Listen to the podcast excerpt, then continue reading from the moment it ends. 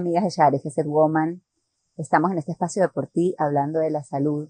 Y si te interesan los temas de nutrición y de salud, seguramente te darás cuenta que la mayoría de los médicos, nutricionistas, especialistas en la materia, recomiendan ciertas pautas que son prácticamente iguales. Una de las pautas que recomiendan tomar es reducir los ultraprocesados. ¿Qué significan ultraprocesados? Sabemos que a lo largo de la historia y de los cambios que hubo en todos los países en las sociedades, pasamos de consumir alimentos frescos, recién hechos, eh, directamente del campo, con cocciones, algunas más simples, otras un poco de cocciones más prolongadas, pero en todo caso caseras y realizadas a nivel eh, de nuestras cocinas.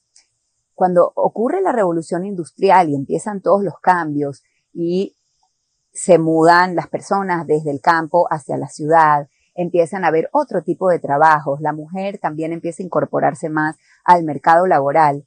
Resulta que hay que facilitar tareas del hogar, entre ellas las de la cocina.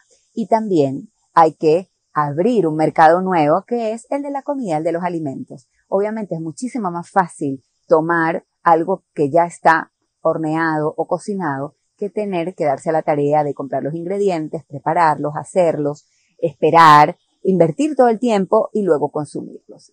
Sin embargo, en ese ahorro de tiempo, entre comillas, podemos estar jugándonos la salud. Entonces, ¿qué es lo que tenemos que hacer? ¿Mudarnos al campo y ponernos a hacer todo desde el principio? Bueno, no sé si es una opción para muchas, pero lo que sí tenemos que hacer es elegir. Elegir con conciencia qué tipo de alimento o de producto que yo compre en el supermercado me vale la pena o no. Y para eso tengo que leer las etiquetas. Algo leí hace muchos años que me funcionó y quiero compartírtelo.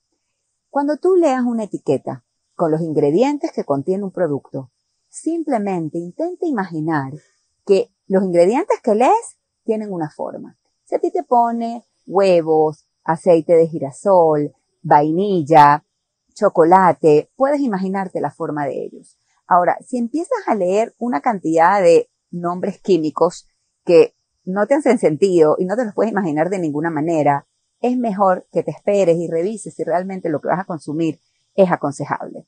Entonces, mi consejo para retomar esa rutina de la que hablamos la semana pasada es empieza a ver las etiquetas y elige una o dos productos que vas a dejar de comprar si tú no lo compras, no estará en tu casa y en tu despensa. Si no está en tu casa y en tu despensa, ni tú ni los tuyos lo van a consumir. Es verdad, a lo mejor van a ir a otro lugar y puede que lo compren o pueden que lo consuman, pero te aseguro que si hacemos un recuento al final de una semana o al final de un mes, el consumo habrá reducido y habrás ganado en salud. Te deseo mucho éxito.